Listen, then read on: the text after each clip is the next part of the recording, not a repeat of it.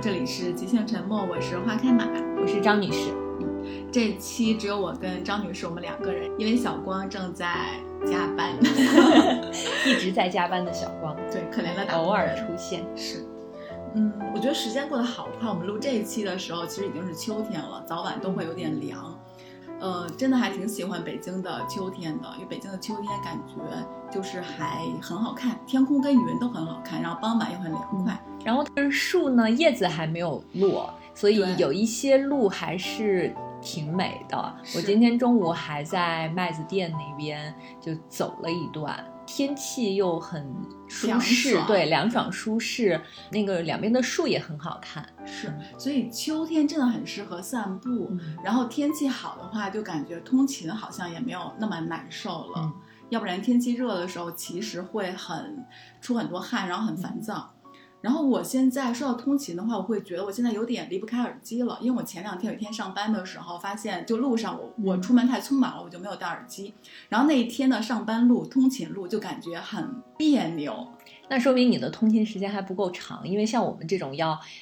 一个小时通勤单程的通勤时间的人是不会忘记戴耳机的，都根本没法出门。因为那天太匆忙了，我就没有戴。然后我就发现说，如果不戴耳机的时候，我好像我自己跟这个世界之间的屏障就会消失，就会有点没有安全感。因为你戴着耳机，好像你就有一个自己的一个世界，不管你是在听音乐，还是在听有声书，还是在听播客这种。我们的听友可能有很大的一部分都是在通勤路上在听我们播。播客的，因为我经常会收到听友反馈说啊，你们的声音很小，或者是某一段，或者是某一个人的声音很小，这样那个，比如说地铁里啊，或者公交车上啊，那种外边声音很嘈杂的话，可能就会听不清。是我听别人的播客也会有偶尔遇到这种情况。对，反正我的感觉就是现在打工人有点离不开耳机了。嗯，然后我们三个最近在试用是一款 Tizo 的通勤耳机，叫渊。我觉得它的名字还挺漂亮的，被这个名字吸引了。对，它的 鸢尾的鸢，对鸢尾的那个鸢，就是整个字写起来是上面一个翼，下面一个鸟的这个字。然后我是从最近几天开始用的，然后整体的感受就是这款耳机它的音质还挺好的，包覆感会比较强，嗯，整个会降噪效果也会比较不错。但坦白讲，我因为我之前的耳机是不是降噪的那种？一开始用降噪耳机吧，有点不太习惯，就是你有点听不太清，完全听不太清外面的声音的时候，也会有点别扭，没有安全感。尤其你自己说 话的话，会有点回声。对，但是整体音质会比较不错，所以我觉得我最近可能都会戴这款耳机上下班。对，这个就是你嗯个人习惯的问题，就是当习惯了之后，你会觉得真香。对，是，嗯，是。然后我有时走在路上的话，看到大家。呃，其实很多人都会戴耳机嘛。我有时候都会好奇，说大家戴耳机在听什么？就是有时候会忍不住小小的猜测一下。希望有一天走在路上遇到正在戴着渊这款耳机的你，恰巧也在听我们的播客，会觉得还挺美妙的。看看我们能不能在路上遇见。我们在北京。对，是。这期节目的话，会做一期秋日读书推荐，因为感觉我们已经很久没有好几期没有做书籍推荐了。然后跟大家分享一下我们近期读过的个人会比较喜欢的书。嗯，张女士最近在看什么？我最近在看一个大部头的书，就是《简商》。因为上个月的时候，我们不是一起去看了《封神》嘛，然后那一段时间就大家都在推荐这本书。呃，但是其实我没有看完，因为整个九月份我一直在看这一本书，就看得非常慢。呃，所以在这个之前，中间或者中间其实穿插了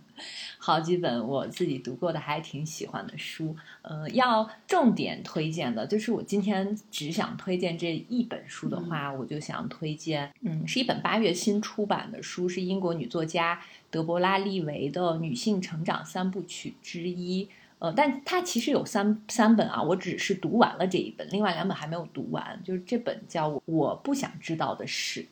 嗯，另外两本，因为我还没看嘛，是《生活的代价》和《自己的房子》。其实我后面都会去读，我觉得这三本其实都是应该值得读的。嗯嗯嗯，这个作家德波拉利维，他是一九五九年出生在南非的约翰内斯堡，是然后他童年嗯，跟随家人又去了英国。《泰晤士报》评论说他是当代英国小说中最令人兴奋的声音之一。这个是我在我看到就是对他的评价，他的。长篇小说三次入围过布克奖，应该国内已经都出版过了，其中有《游泳回家》和《热牛奶》还入围了决赛名单。嗯，我看了一下，好像应该是新经典出版的吧，就是《游泳回家》。然后这本呢是我不想知道的事，是对乔治·奥威尔一九四六年的一篇文章，叫《我为什么要写作》的一个回应。他在书里的开头就是这样写的：乔治·奥威尔的那个。呃，文章呢，他提到了为什么要写作是有四点，一个是纯粹的自我中心，然后是审美方面的热情，历史方面的冲动，最后是政治方面的目的。但是他其实不是按照这个顺序来写的，但是他也是呃用了这个四四章，然后每一章来回应。怪不得这本书的书封上主文案是说面对生活，我不知道如何是好，除了写作。对。但是她其实因为是一个女作家嘛，呃，所以用这四点回顾了她的自己的一个人生，就从这里边我们可以看出女作家是怎么一步一步走上写作这条路的。她刚刚结束了一段婚姻，状态不是很好。这本书的开头她有写到说，她每当坐电梯上升的时候，她的眼泪就会流下来，呃，然后这个时候她就去了就是马略卡岛的帕尔马这个地方，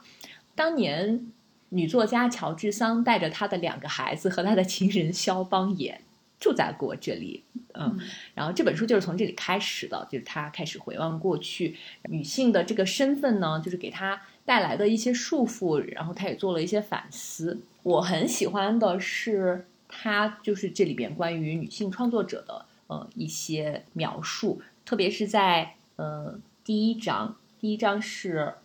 政治方面的目的，就是。回应乔治奥威尔那个，对，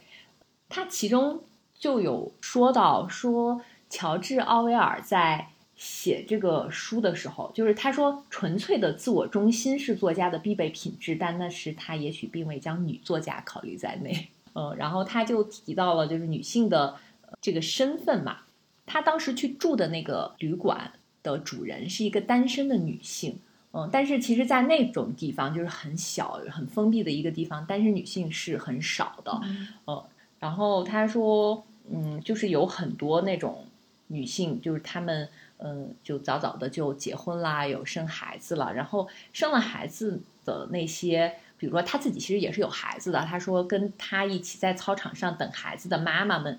做了母亲都变成了影子。他说：“就是被生孩子之前的那个自己一直在紧追不放。”他有这样的一个描述。然后他在这个书里其实还有引用呃玛格丽特·杜拉斯啊，或者是波伏娃的一些关于就是女性身份的一些片段。嗯，然后说我们不仅仅是有了孩子，而且变得面目全非，沉重的身体、鼓胀的乳房，在激素的控制下。时刻做好满足孩子的需要，就感觉她成了一个母亲，却失去了自己。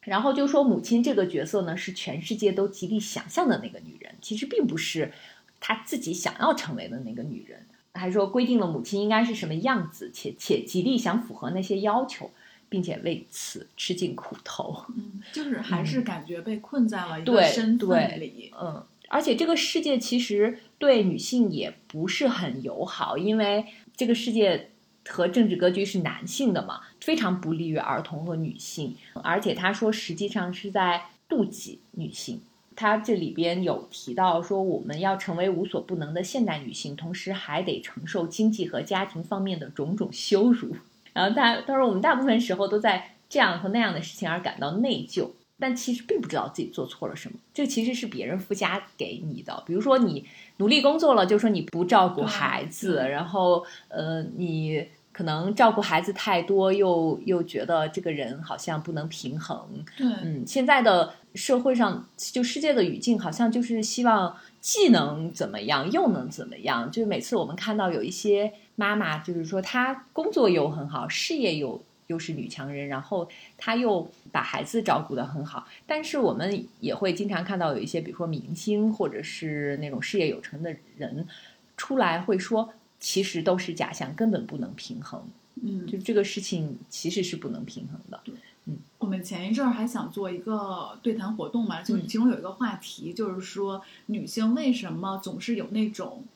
呃，羞耻感，嗯这个羞耻感就是说，比如说我没有照顾好家庭，他就会有一种自责。嗯然后呢，如果说他在事业跟家庭里面，如果他的妈妈的角色没有没有做好，他也会自责。我觉得女性经常有这种就是自责的这种感觉，就好像这有一个标准，这但是这个标准是谁设立的呢？大家也没有仔细去想过。但是，一旦你不符合这个社会语境下的标准，你就会陷入那种自我的否定里面，就说我好像不是一个好妈妈，嗯我没有别人别的妈妈做的那么好，然后我没有那个把工作跟家庭权衡权衡好，感觉很多人都被套在了这个一个套子里。但是男性其实就非常舒适，因为话语权掌握在他们的手里，所有的定义都是由他们来定义的。是，嗯，所以就是这他写的这一段，我还挺感同身受的。虽然我不是妈妈啊，但是看到你周围的这些你的朋友啊，或者你身边的人啊，我觉得还我还挺感同身受的。就是他其实很早就意识到了这个问题，就是他说。其实这一切都是男性主导的，我们这个世界是男性主导的，所以呃，他说他在读另外一本书，是艾德里安·安娜·里奇的书，这本书里就有写，他说在男性意识主导下产生的制度里，女人不可能真正的成为其内部一员，这让人感到别扭。嗯，他说母性本身就是男性意识主导下产生的一项制度，而且他们需要需要做了母亲的女性配合，压抑自身的欲望，而满足配偶及其他所有人的欲望。但我觉得好在的就是有变好的一点，就是很多女性开始意识到这件事儿，嗯就开始，嗯，我觉得是开始能够清晰的感受到自己的那种不好的感觉，嗯然后能够把自己不好的感觉说出来、表达出来，然后并且为自己想拥有的那些权利或者怎么样去抗争的时候，我觉得这个其实是开始在变好的一件事儿。第二部分他就写到了，就是回顾他的童年，他是呃怎么开始的，就这个缘起，因为他是出生在南非的约翰内斯堡，但是他们是白人，那个时候呢，种族隔离制度呃就非常猖狂，然后他的父亲呢又是反对这个种族隔离制度的，然后就被投进了监狱，就一直在关在监狱里，嗯，就从那个之后，他就不能说话了。他呃也不是完全不能，就是他即便是说话，他的声音也非常非常小。在那个时候，他身边出现了一些人，其中呃，因为他父亲被关进了监狱，他的母亲有一段时间把他送到了他的教母家里。嗯他的教母呢有一个女儿叫梅丽莎，是一个用她的描述说就是金发，然后像洋娃娃一样漂亮的女孩。因为她不能说话，她的声音又或者是说话，她声音就非常小。这里边他就提到了好几次，他是身体上的不能说话了，我觉得可能是心理问题，就是他即便是说话，他也声音非常小。比如说在学校里，老师让他不敢表达的，对老师说话，对老师让他回答问题，他声音很小；老师让他大声说，他也说不出来。就这个美丽莎，她有好几次就跟他说：“你要大声说话，女孩子必须大声说话，反正又没人听。”他一开始是这样跟他说的。后来呢，他的爸爸有当时是可以给他写信的。就他的爸爸在信里也鼓励他说，一定要大声说出你的想法，不要只在脑袋里想。呃，然后我有一个地方非常感动，就是我因为这两天在翻这个书，看到这个地方我真的都哭了，我都流泪了。他从他的教母家离开，要回到他自己家的时候呢，他是坐船的。然后他说有一个就是船，他在船上，然后船底下他的教母哈，还有这个梅丽莎，还有其他人在送他，就挥手来送他，向他喊话。他说：“呃，梅丽莎是第一个鼓励我大声说话的人。就她自己本身也是一个，就是看上去有点叛逆的那种姑娘，就是画着那种很浓的那个蓝色的眼妆，留着金发，那种梳的蜂窝头。他说他在下面，我听不到他说什么，但是我知道他一定是叫我大声说话，大方承认自己的愿望，坦荡的生活在这个世界上，不要被他打败。我当时看到这个这这个这里的时候，我就非常的，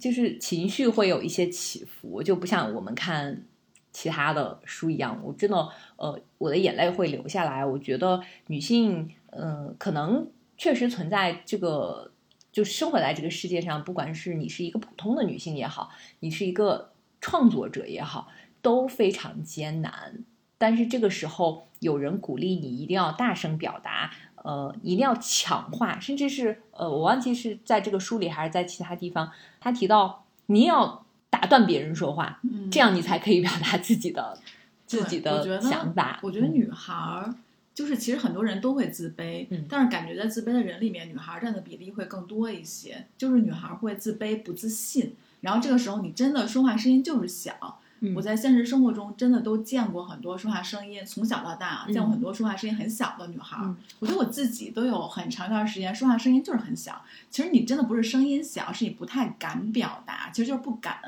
嗯，我就想起了我小时候一个事情，我大概那时候都已经上初中了，可能就是正好在青春期的那段时间。突然间，我其实在这之前，比如说我的小学是一个学校里还算是嗯挺挺。风云人物的这种，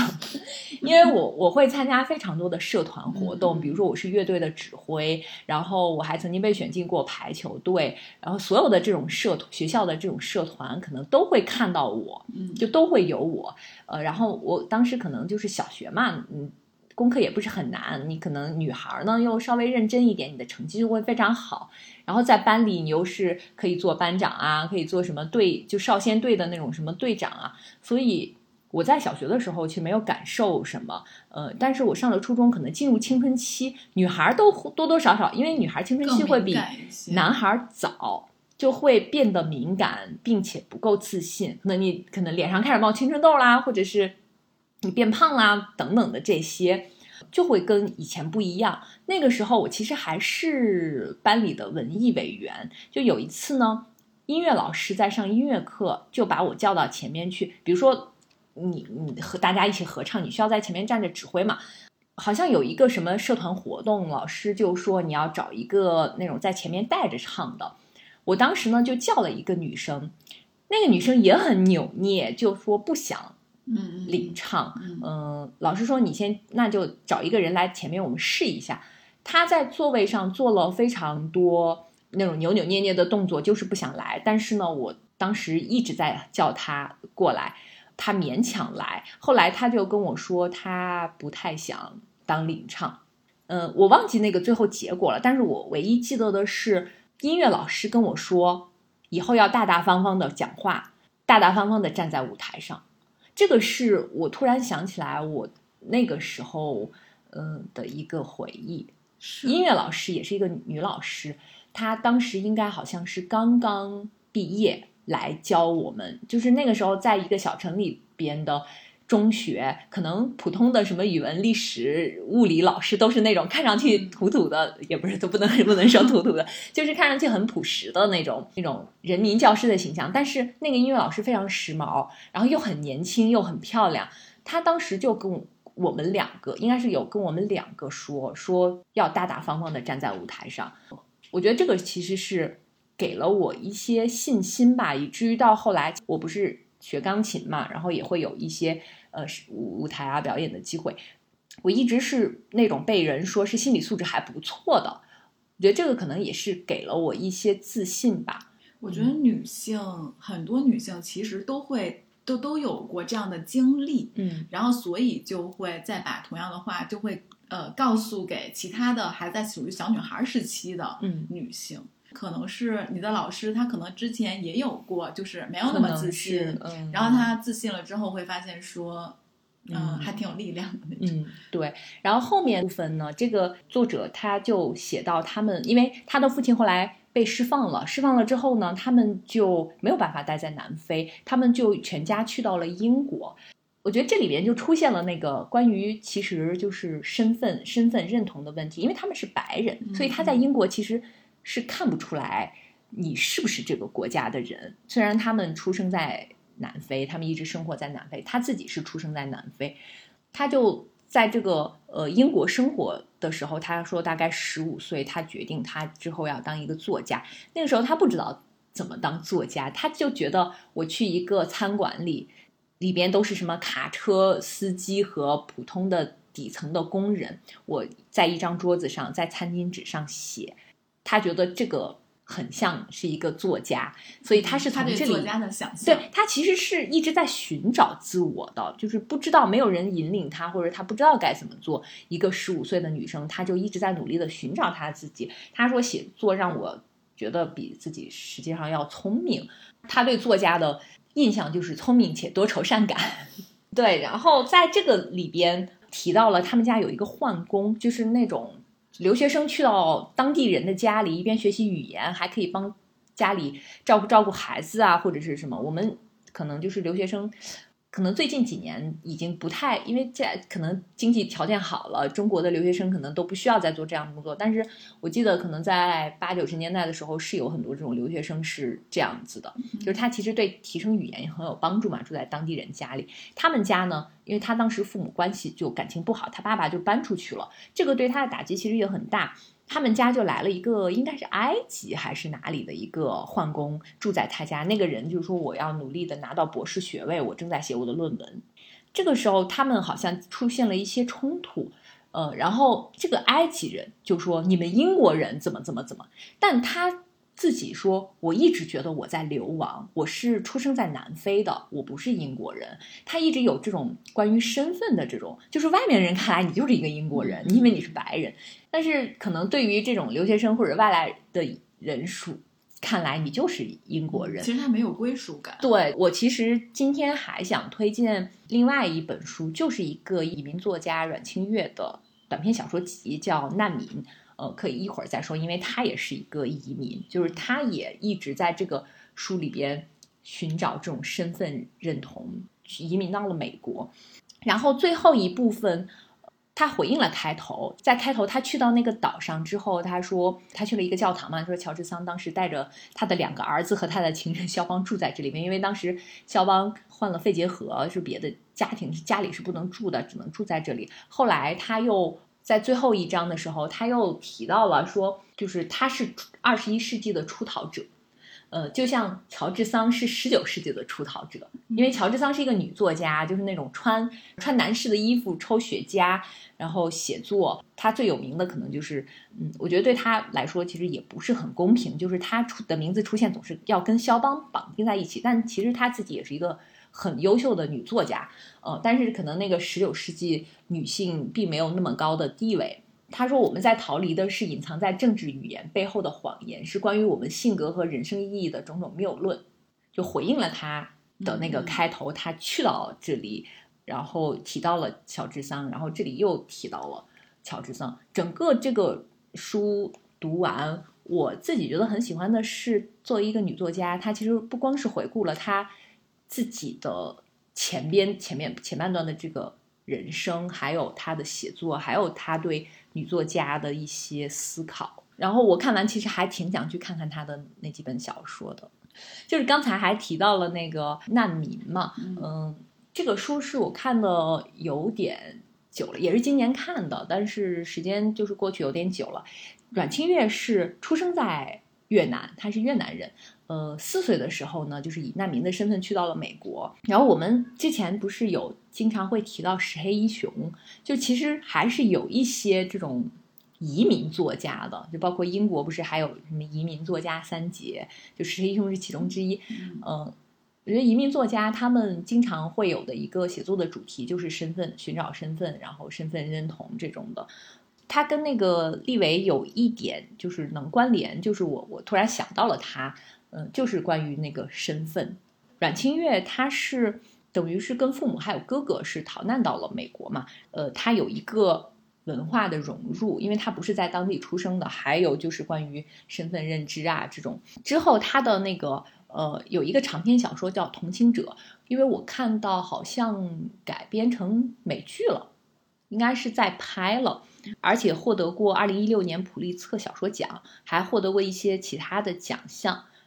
因为他是越南人嘛，我我又想到了另外一个越南籍的钢琴家，叫邓泰山，他也是一个就是移算是移民吧，因为他小的时候都是在赶上越战，他他所有的练琴都是在防空洞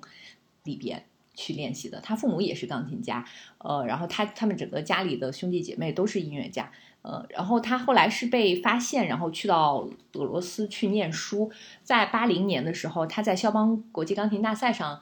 拿到了奖，就是那是亚洲人第一次拿这个奖。他之后二十年才是李云迪拿到了这个奖，就是亚洲很少有对有有钢琴家拿到这个奖。呃，那回到就是难民这个书，它是一个短篇小说集，就是它的每一篇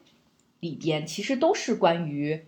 移民和关于移民的一些在异乡的一个生存和他们回望他自己的国家，还有就是身份，寻找自己的身份。比如他的第一篇里边就提到，就是这个人他是一个写作者，但是他是替别人捉刀。嗯，他跟母亲生活在一起。呃，他们在从越南逃到美国的这个船上呢，他的哥哥是死了的。他的哥哥在船上为了保护他、救他，这个他是妹妹就死掉了。第一篇里面其实有提提到他哥哥的灵魂，就他们一直好像这个在他心里是一个心结，他非常不安。然后他就突然有一天，妈妈说：“我看到你哥哥来了，穿的还是那个时候的衣服。”他不相信，但是后来他。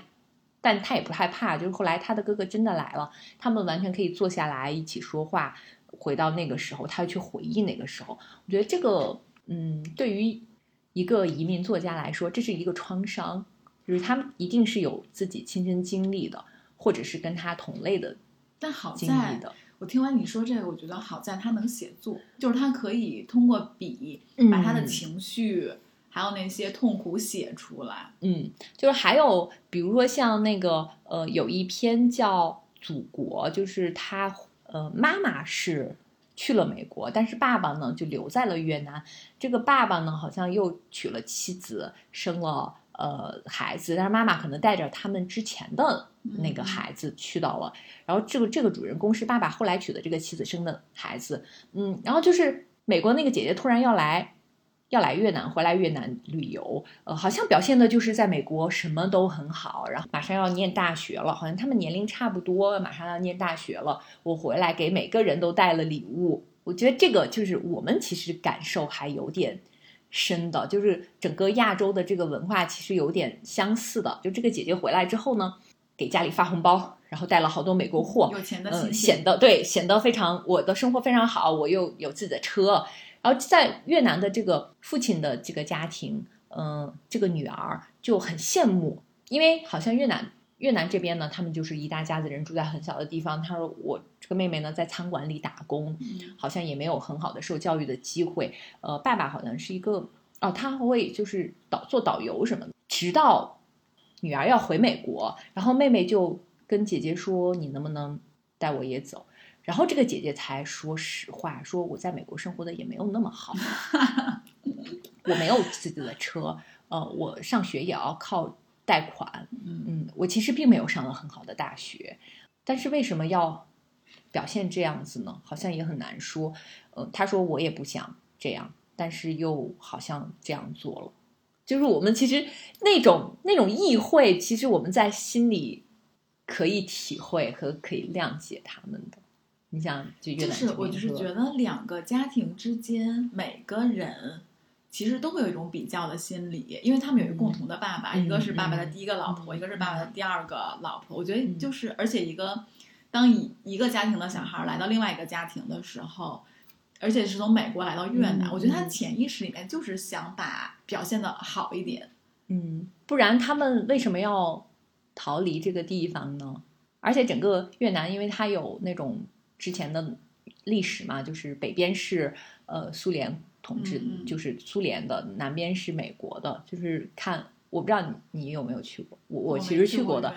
哦，我我去过的，就是嗯，像胡志明这种地方，就真的非常最早是法国的殖民地嘛，就非常像法国。你走在大街上，就感觉有点像上海，那光着膀子的老大爷坐在路边喝咖啡。嗯嗯。然后北边呢，就是其实当时是苏联的，嗯，后来还有经历过越战嘛。其实他们历史这一点其实是可书写的东西很多的，但是我好像只看过这一个，就其他的越南作家我都没有读过。我也是感觉嗯越南的作品，咱们这边就中国的引进的很少。嗯，对我，我真的好像没有读过，就是越南作家写的小说，而且这个越南作家其实他后来也是去美国的，嗯嗯他也没有一直长期生活在越南，没有不是越南纯纯的那种本土的作家。嗯，哎，感觉你今天推荐的 都有点，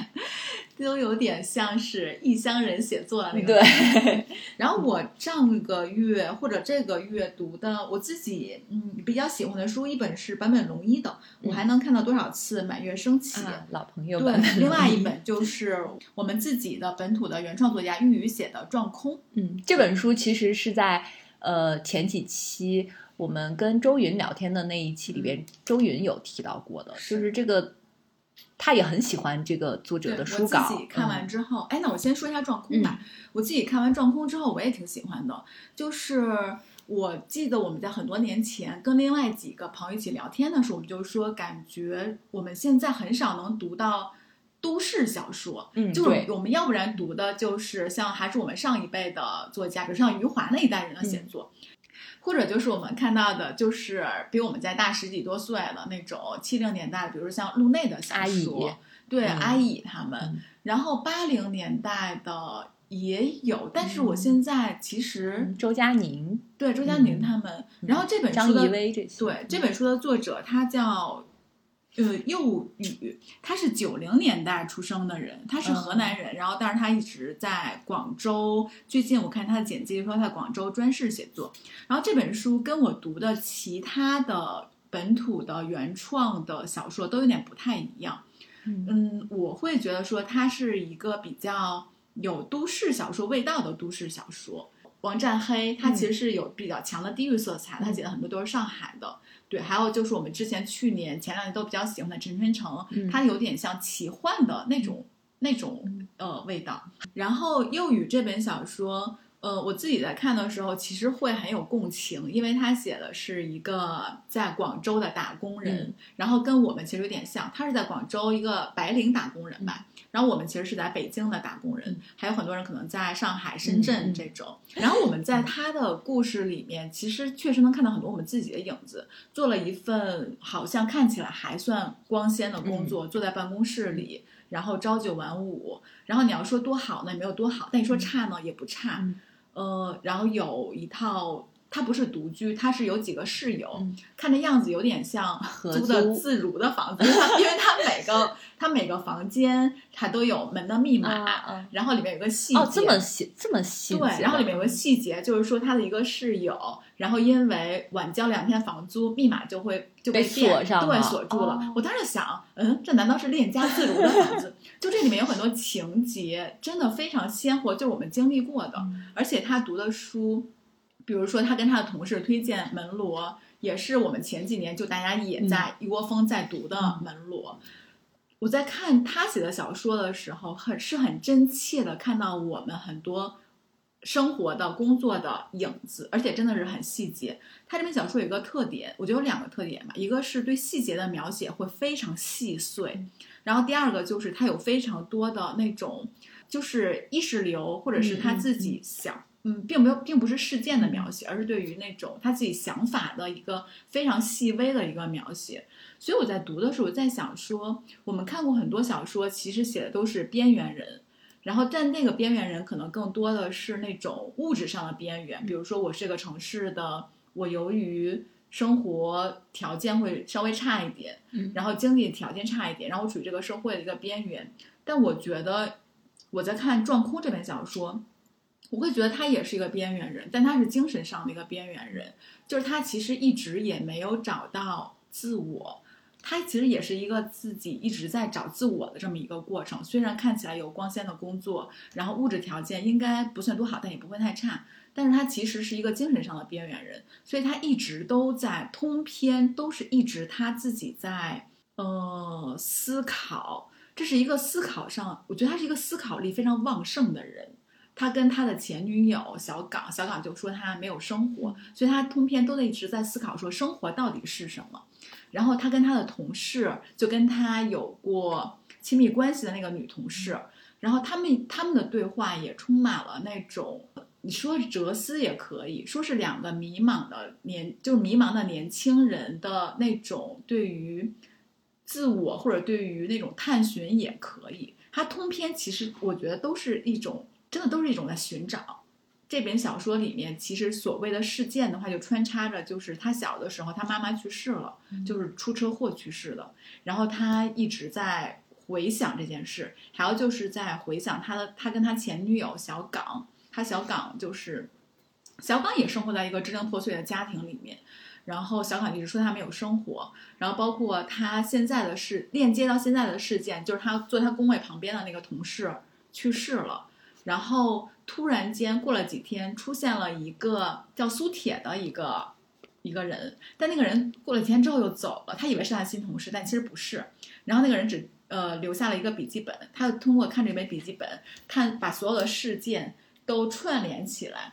就在这么一个事情里面，他又又有他自己对自己所有生活的那个思考，然后他里面也会说他自己就是呃一个极度的没有安全感，但因为没有安全感，所以他为了掩饰自己的没有安全感，他又拒绝一切的，就是能够靠近他的东西，其其中比如说他靠他拒绝爱。然后他自己会说我没有爱的能力，但是其实你也不知道说他是没有爱的能力，还是他不敢爱。其实因为我们很多时候都会把自己不想就特别想要但可能得不到的东西包装成是我不想要的东西。对，所以里面有很多就是对于当下年轻人生存境遇，然后嗯，就很难那个就很复杂那个状态的一种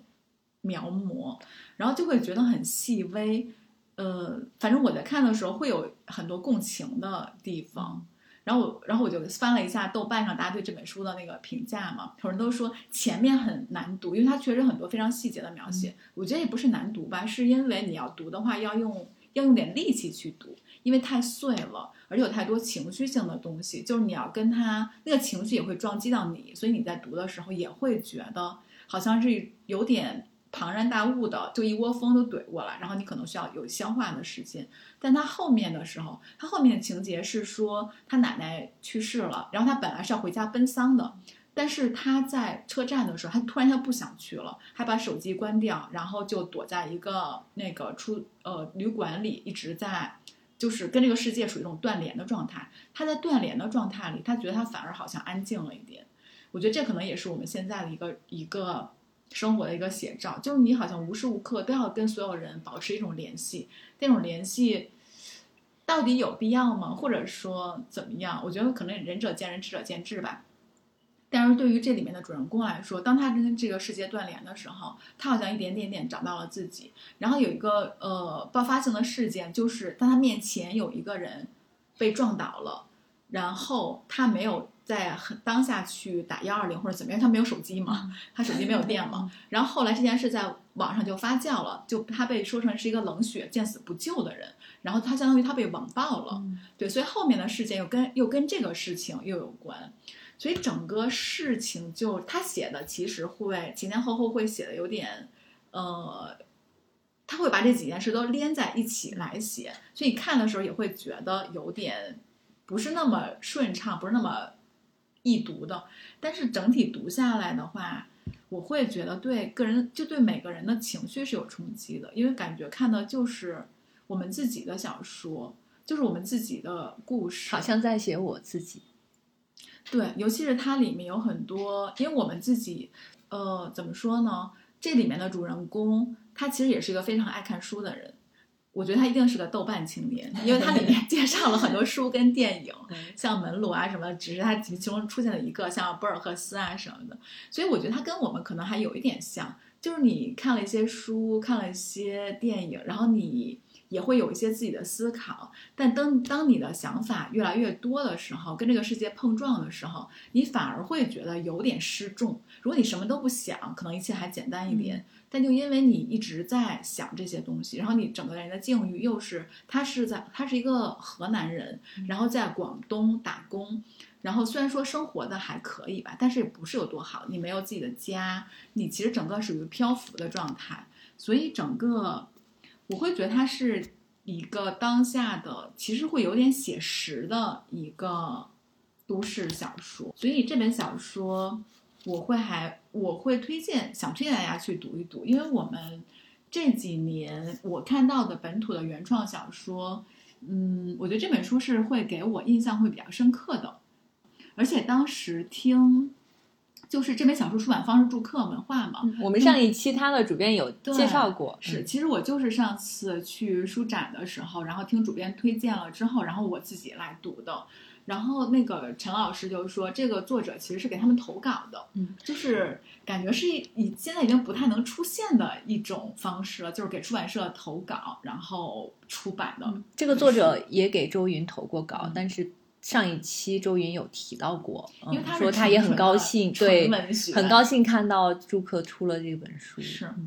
就是我会，因为我们之前都做过出版，已经得到了两个出版人的认可。我会觉得说，出版这本书其实是冒着风险的，因为你不太确定它的市场情况是怎么样的。对。但现在其实所有的出版社、出版公司都是市场化嘛。如果这本书在市场上没有很大的反响的话，可能很多出版公司其实会考虑会比较现实。嗯。所以我自己也会觉得说，如我我当时在想，如果这个人。这个作者投稿给我的话，我会出他的书吗？我可能都也会想一想，但我觉得我应该也会 努力出一下，因为这本书，嗯，是一种挺难得的写作方式。我看很多豆瓣上人会说他写的像加缪，但是我自己其实没有很深的，对，没有很深的这种感觉，只是觉得他的意识流写的很，嗯，繁复。就是很庞杂、很庞大，所以我这本书其实读的并不是很快，就是你读的读读就会读累了，就会觉得 好累 那种。但是我觉得这种书其实适合慢慢读的，是，就是你慢慢的读，相当于跟着他又把自己的生活又过了一遍似的。嗯，呃，作为一本就是九零年的作者写的本土的原创小说，我自己觉得还是不错的。嗯，希望还有更多的人可以读到这本书。是，然后我看的另外一本书，作者就非常有名了，就 是坂本龙一。对，因为我们之前我们是前两年其实录过他的《音乐即自由》那本书。对，因为当时也是坂本龙一在木美术馆有一个线下展展览，对，然后当时是说有一个播客活动，我们是参与了播客活动的，然后我们当时也去参加了他的那个看了那个线下展，他在书里也写到了这个展，对，给我的印象还挺深刻的，就是他那些装置感真的能让你沉浸进去，对，所以我在看这本书的时候就有一种不一样的。感觉，而尤其是我在我们在看这本书的时候，其实坂本龙一先生已经去世了。对，然后这本书其实是他从，因为他音乐及自由是零二零零九年之前的，嗯，写的是二零零九年之前的事。然后这本书其实是说，从他开始二零零九年一直到他患病之呃离世这这段时间的事儿，因为他是二零一四年被确诊是得口咽癌的。然后，二零二零年又被确诊得了直肠癌。然后在这期间，嗯，而且这本书是他患病之后加口述的。嗯，但是这本书你整体读下来，真的还挺轻松的。而且他会用一种有点可爱的笔调来写的，就没有那种很，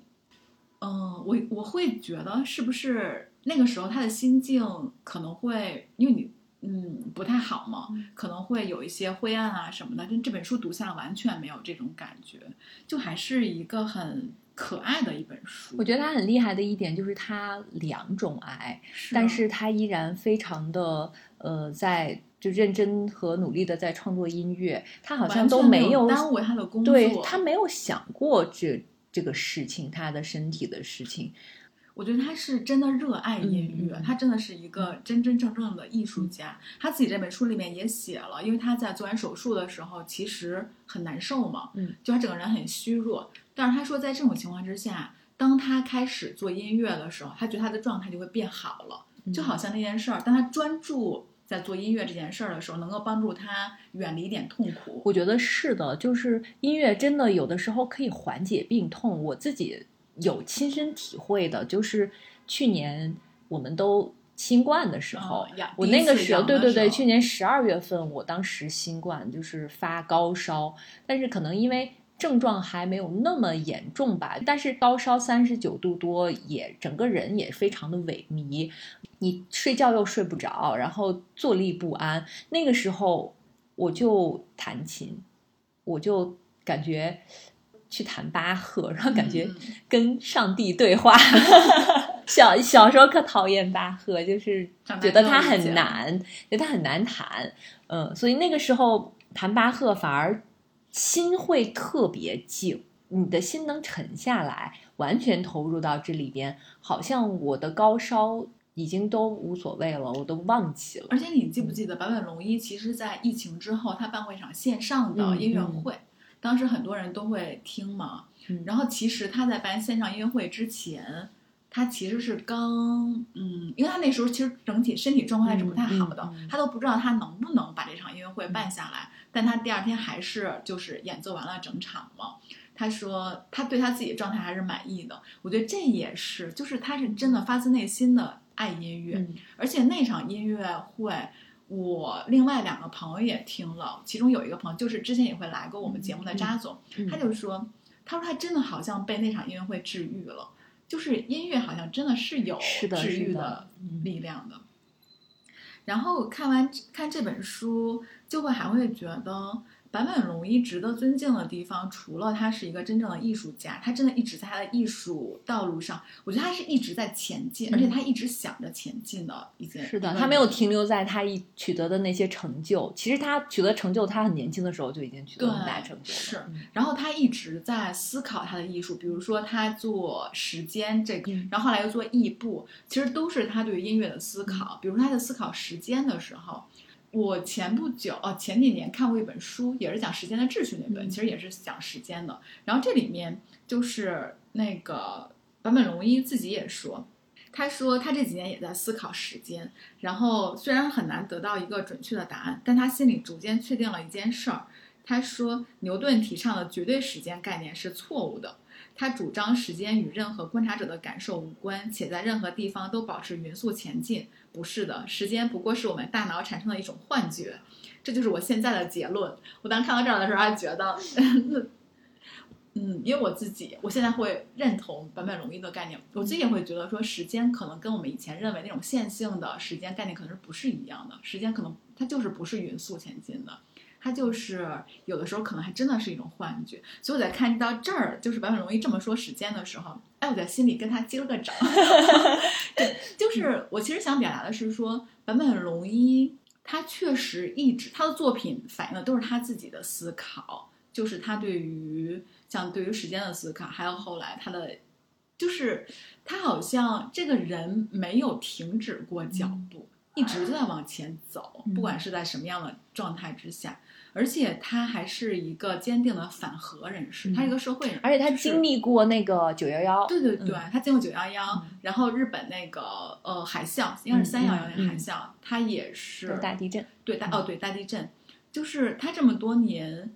一直都在很坚定的都在反核，然后呃为和就是维护和平这种，不知道他。如果还活着，面对日本这种，对，确实。然后另外就是，我看完这本书会觉得比较有意思的一点，就是我觉得他好可爱。就他他自己听他描述的话，他应该是个小爱人，就是很内向。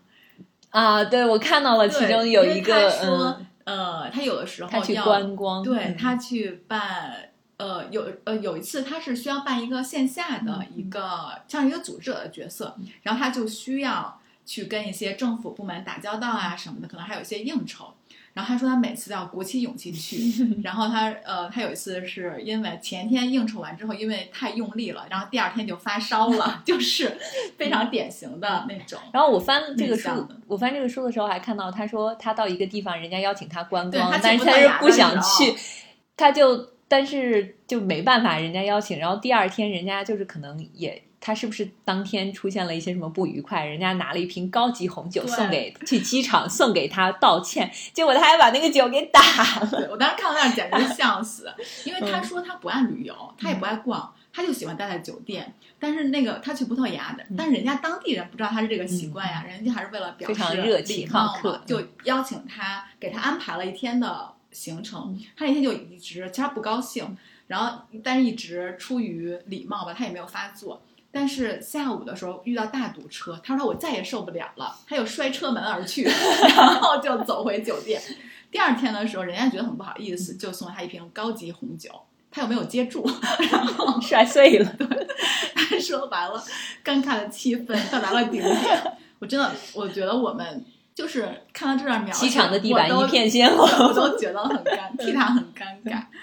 然后这个尴尬溢出这本书了。对，就是很可爱。然后他还说，那个呃，他爸爸对他的描述就是说，呃，他他爸爸会说，我们一家人都是很老实，怎么出了你这么一个 有点像浪荡子的那种？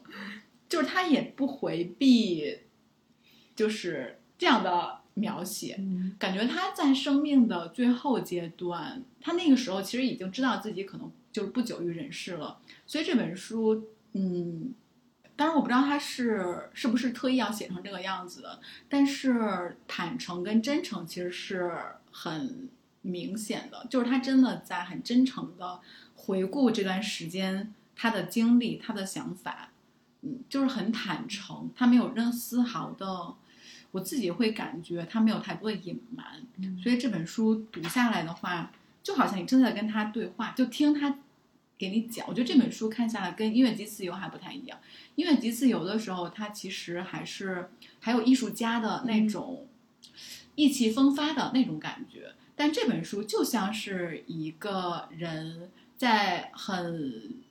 呃就很缓缓的在跟你讲这些年他怎么做他的音乐。然后遇到了哪些事？他是一个什么样的人？然后就很真诚。我觉得这本书我读下来，我觉得最大的感觉是真诚。这本书你上次留在我家，到现在我就还没有看完嘛。嗯，但是我翻的时候翻到了我他给我很喜欢的一个韩国电影配乐。当时那个电影上映的时候，我看了，呃，我知道那个配乐是他。哦，我还想就是坂本龙一到现在都在。给电影做音乐，他在这里面就写到了说当时是怎么找到他。嗯，说这这个电影叫《南汉山城》，导导演是黄东赫，就是《鱿鱼游戏》的导演。他的另外一部很有名的电影就是《熔炉》，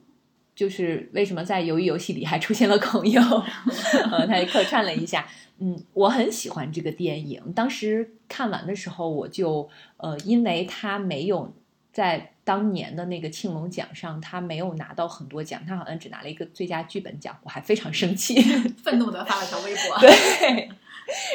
一个奖没拿到，就是说这个制片方呃是通过他的那个官网给他写邮件邀请他来作曲，他说他被他们的精神打动了，呃，然后就决定去。对，我觉得他是一个很。他对他的音乐是一个很纯粹的人，比如说那个木木美术馆，它里面其实也详细介绍了。坦白说，当去就当年的时候，我还在想说，哎，坂本龙一为什么会授权木木美术馆做这么大的一场线下的装置展嘛？然后这本书里面他就说，木木美术馆的主理人是婉婉嘛，然后专门去找他，就是呃请他来，请呃想在北京做一个这样的一个展，但是。他说他是很谨慎的，然后他当时还查了一些资料，觉得说好像有木美术馆以及主理人婉婉有些风评不太好，他其实有点不太放心。他专门飞到了北京，然后来做实地的来考察，他对那个场地还是挺满意的。我当时我们去看这个展的时候，我确实也觉得那个场地就它动线其实是确实设计的很好。对，然后当时婉婉应该他们有做了一个很深度的交流吧，他就很放心的把这个展交到了木木美术馆，所以我就能感觉出来，而且他当时也说婉婉应该是对他表达了对艺术的一些见解什么的，让他挺受感动的，所以当时就会觉得说坂本龙一是一个对待音乐艺术很纯粹的一个人，而且他。当时会参加一个节目，在日本参加一个节目的录制，就是因为能够给很多喜欢音乐的年轻人去讲课。嗯嗯，就是他其实很在意艺术的一个传承，可能是一个老艺术家的 自觉。而且这本书的书名，我将看到多少次。满月升起，这个书的书名真的起得非常妙。对，这本书的书名就是又美又有一些情绪在里面，而且非常契合坂本龙一。就是这本书，坂本龙一的状态，以及这本书所传达出来的一些东西。嗯对，所以我真的还也挺喜欢这个书名的。嗯嗯那我们今天其实推荐了我们最近看过的一些嗯，还挺不错，我们自己觉得挺不错的书。嗯、如果听友最近看过哪些很好看的书，也欢迎在评论区跟我们分享，分享给嗯我们，因为我觉得读书的话，大家一起交流还是挺有意思的一件事。嗯，是的，嗯，那我们今天就就到这里，呃，期待，呃，因为马上就要国庆节了，中秋节和国庆节了，然后我们这期更新应该是在中秋节前一天，嗯。嗯、提前祝大家呃双节愉快，嗯，然阅读愉快，对阅读愉快，那我们节后见，好的，好，拜拜，拜拜。